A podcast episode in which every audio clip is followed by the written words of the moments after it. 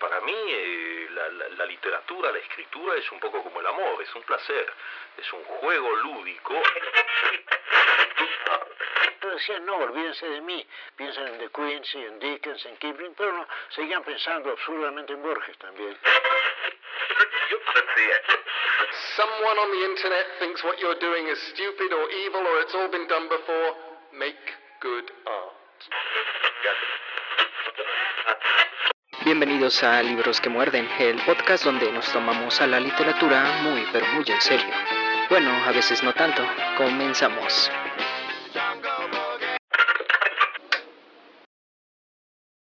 Hace algunos años en un congreso escuché a una pedagoga finlandesa narrar su experiencia con un programa educativo que había desarrollado en su país.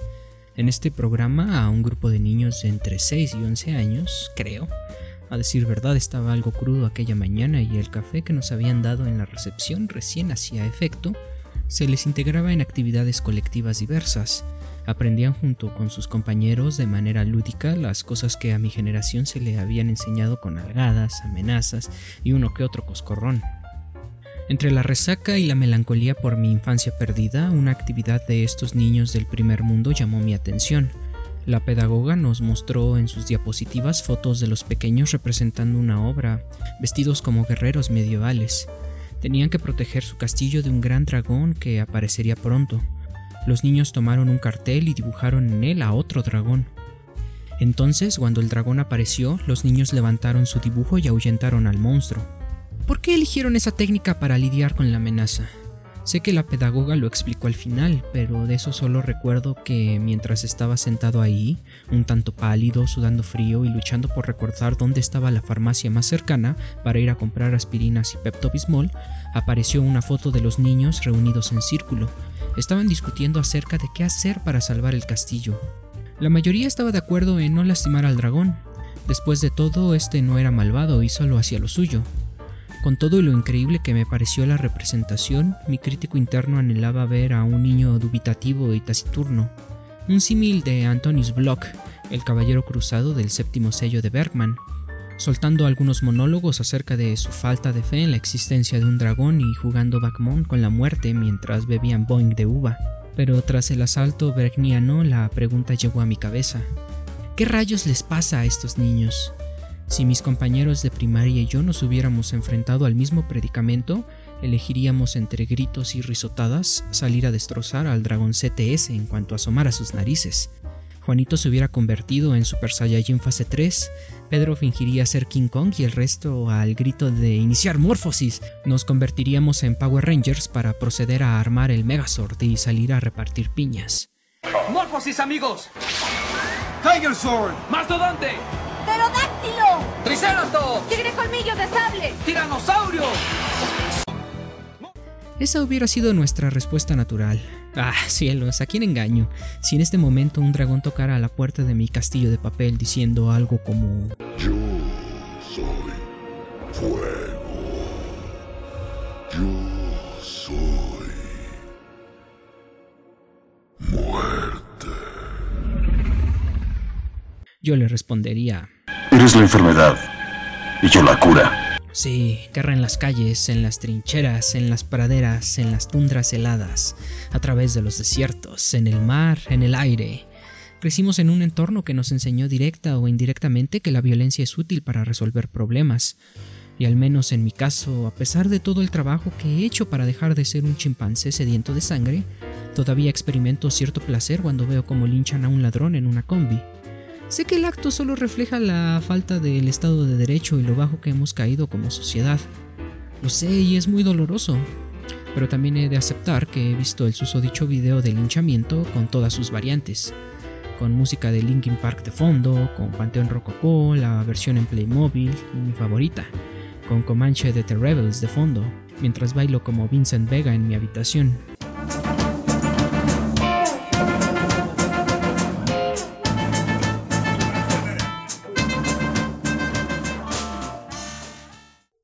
Pero dejemos a Pulp Fiction, los métodos educativos finlandeses y las crudas de Congreso de lado para hablar de lo que nos atañe en este podcast.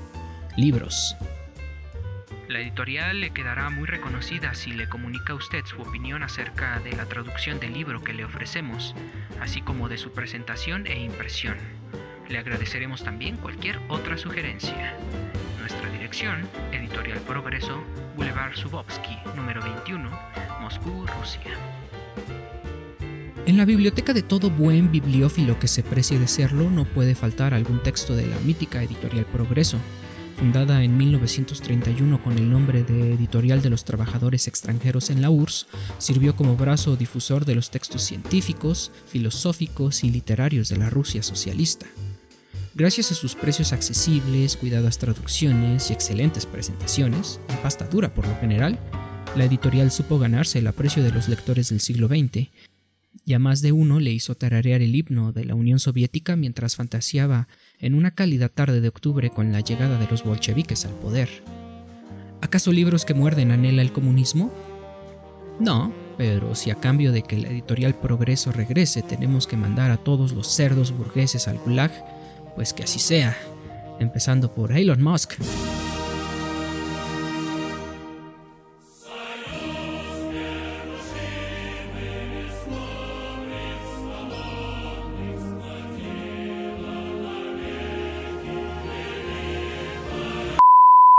Este episodio es traído gracias a PayPal, el mejor método para realizar y recibir pagos vía online.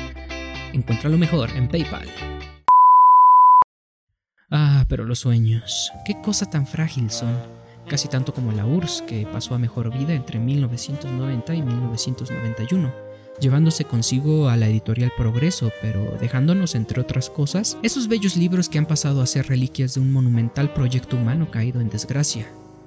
Y de una de esas reliquias hoy quiero hablarles, el libro Cuentos Populares Rusos, una compilación de algunos de los cuentos más interesantes nacidos del folclore de este país, cuentos que alimentaron la fantasía infantil de algunos de los artistas más destacados de esta nación, como Alexander Pushkin, para quien estas pequeñas historias eran poesía pura. A la mente nos llega la imagen del pequeño Alexander escuchando los cuentos de labios de su abuela una fría noche de invierno al lado de la chimenea, vislumbrando en las formas de las llamas la choza con patas de gallina de Baba Yaga o a Iván el Tonto haciendo una cabriola. Es así que es una forma de acercarse a un cuento que hace ver pobre a la lectura de cualquier libro, aun uno como este, con sus bellas ilustraciones y su empastado en tela. Los cuentos se hicieron para ser contados, se enraizan en la tradición oral y florecen con este ejercicio. Ese tono melodioso que los acompaña solo aparece con la lectura en voz alta y aún sin un público, leerlos así genera un gran gozo, que es seguido por la revelación de esa enseñanza, esa lección esencial acerca del mundo que suele ser el núcleo sobre el que orbita la historia. ¿Y cuáles son esas enseñanzas? Allá afuera hay gente buena y gente de la que es mejor alejarse. El éxito se alcanza si conocemos nuestras fortalezas y debilidades. Hay que ser precavidos, honestos, bondadosos y a veces, aún con todo eso, las cosas se salen de control y conviene pedir ayuda. Los cuentos enseñan que el esfuerzo obtiene recompensa y que hasta los problemas aparentemente insolubles pueden ser observados desde otra perspectiva, una desde la cual la solución nos resulta clara. Los cuentos de hadas son más que ciertos, no porque nos dicen que los dragones existen, sino porque nos dicen que los dragones pueden ser derrotados. Con esa breve frase Neil Gaiman da en el clavo al explicar otra de las maravillas del cuento. Además de su poder pedagógico, los cuentos rusos nos enseñan que toda adversidad puede ser superada. ¿Cómo es que narraciones tan breves pueden contener tales cantidades de conocimiento? ¿Y cómo es que un saber tan útil para entender la realidad social puede ser expuesto en historias del todo fantasiosas? La respuesta a la primera pregunta se encuentra en el hecho de que los cuentos folclóricos se nutren de las vivencias y la sencillez con que las personas del pueblo narran su vida y sus anhelos, no surgen de la mente de fríos intelectuales con pretensiones de moralizar y mostrar sapiencia. Son obras colectivas que evolucionaron a través de generaciones, modificadas una y otra vez por sus narradores y sus escuchas. Fueron refinadas y perfeccionadas en un proceso cuasi darwiniano, un trabajo cooperativo y generacional que tuvo como producto las historias que el libro presenta, historias breves y edificantes, de gran pulcritud estética y capacidad para engancharnos y estimular nuestra imaginación desde sus primeras palabras. Y con respecto a la segunda pregunta, ¿qué no estamos ante el misterio más grande de la literatura y del arte mismo? esa danza entre la realidad y la ficción que en ocasiones nos hace pensar que nosotros mismos somos el personaje de alguna novela o de una pintura. Si ese es el caso, pido ser el sujeto calvo y gritón del cuadro de Edward Munch. Los cuentos del folclore ruso nos enseñan que el ingenio es el arma ideal para confrontar a monstruos y demás seres deseosos de manipularnos o comernos. En el cuento del soldado y la muerte, nuestro protagonista engaña a una horda de demonios come hombres que acechan en una mansión apelando a su orgullo, convenciéndolos a todos de meterse en un saco que luego cierra para no dejarlos escapar. Situación que se parece mucho a una de las historias narradas en las mil y una noches. Por otro lado, en el cuento de la niña sabia, una pequeña responde con gran ingenio a los acertijos y retos del zar, recuperando así un potrillo que le había sido quitado a su padre de manera injusta. Este relato comparte paralelismos con el cuento del zagalillo de los hermanos Grimm. En ambos conocemos a pequeños con la capacidad de sorprender a los adultos con su ingenio. Quizá ambos personajes estén inspirados en el Puercenex, el personaje del niño sabio, una figura popular en la literatura geográfica de la Edad Media y que se basa a su vez en la imagen del niño Jesús dando cátedra en el Templo de Jerusalén. Amén. En nuestra existencia cotidiana no tenemos que lidiar con brujas o demonios, pero sí con una gran cantidad de amenazas de todo tipo, desde el espectro de la crisis económica que siempre anda recorriendo Latinoamérica hasta esa tristeza que muerde cuando sentimos que a nadie le importamos porque nuestro último meme del perro Chems no recibió ningún me gusta. No hay lobos como abuelas, pero sí hay lobos vestidos de hombres y mujeres, depredadores sociales en búsqueda de víctimas, manipuladores que buscan la sumisión de sus parejas, de las personas que les rodean o hasta de su país. Yo tengo otros datos. Esos demonios de los cuentos, esos tiranos egoístas y maléficas brujas son los sociópatas, la ansiedad de las redes sociales, los aparatos políticos obsoletos y las doctrinas económicas suicidas de nuestra turbulenta era. ¿Y cómo enfrentarse a esos monstruos? Los cuentos nos dan algunas sugerencias. Quienes logran superar las adversidades lo hacen armados de paciencia, buena voluntad y humildad. Conocen sus limitaciones y por ello saben en qué momento es necesario pedir ayuda. Incluso de los monstruos mismos, como Baba Yaga, una bruja que vive en una choza con patas de gallina y amenaza con devorar a los niños, pero con los adultos se muestra servicial, brindando socorro y consejos. ¿Qué cosas nos aterraban de niños y siendo ya adultos comprendemos su utilidad y beneficios? En mi caso, lavarse los dientes, bañarse, ir a la escuela y ver televisión educativa. Cielos, pensarán que era un niño muy mugroso y safio, cosa que no voy a negar. ¿De qué van los cuentos rusos? En esencia y quizás simplificando de una manera grosera, estos cuentos narran la historia más antigua del cosmos, la lucha de la luz contra la oscuridad. Ya nos pusimos místicos, mágicos y musicales aquí, pero no creo estar muy alejado de la verdad. La verdad, la verdad. ¿Quieres la verdad? ¿Quieres la verdad? ¡Tú no puedes manejar la verdad! Los cuentos, no solo los rusos, sino la mayoría de los cuentos de culturas muy separadas en el tiempo y el espacio suelen ir de gente o animales parlanchines haciendo las cosas correctas en el momento indicado. Hablan de valor y amor, de ingenio y humildad. ¿Hay alguna teoría Illuminati que explique ese peculiar fenómeno? Seguramente unas cuantas miles, pero razonando de acuerdo al principio de la navaja de Occam, concluyo que la humanidad descubre con regularidad facetas de su existencia generales a todo tiempo. El individuo desde lo singular descubre lo plural. El hombre es los hombres, cada uno de nosotros es distinto y sin embargo todos somos idénticos, dijo Octavio Paz.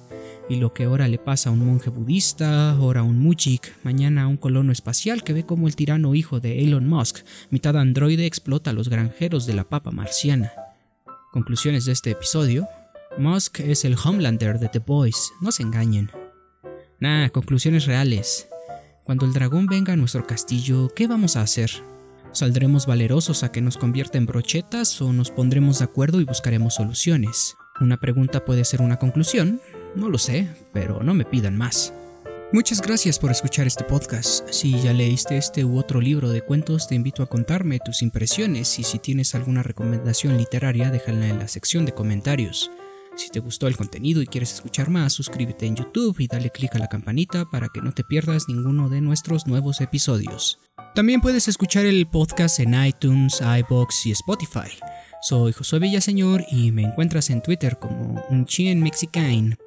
¿Por qué no usar un nickname más simple? No lo sé, soy un mamador supongo. Me despido, no sin antes recordarte que si el libro que estamos leyendo no nos obliga a despertarnos como un puñetazo en la cara, ¿para qué molestarnos en leerlo? Pa' acá, pa' acá.